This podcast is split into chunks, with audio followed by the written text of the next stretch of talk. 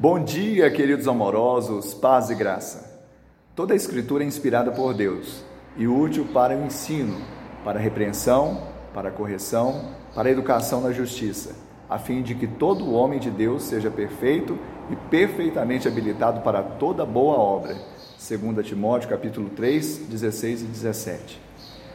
A Bíblia é a revelação de Deus para a humanidade a Bíblia não contém a palavra de Deus, mas ela é a palavra de Deus.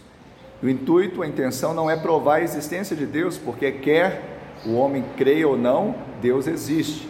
Na verdade, ela prova a existência do homem, ou seja, se a vida dele tem sentido. Porque é em Cristo que nos movemos, existimos e vivemos. Na verdade, o homem não funciona bem sem esse manual. Você creia em Deus, em Cristo e receba a sua palavra, em nome de Jesus.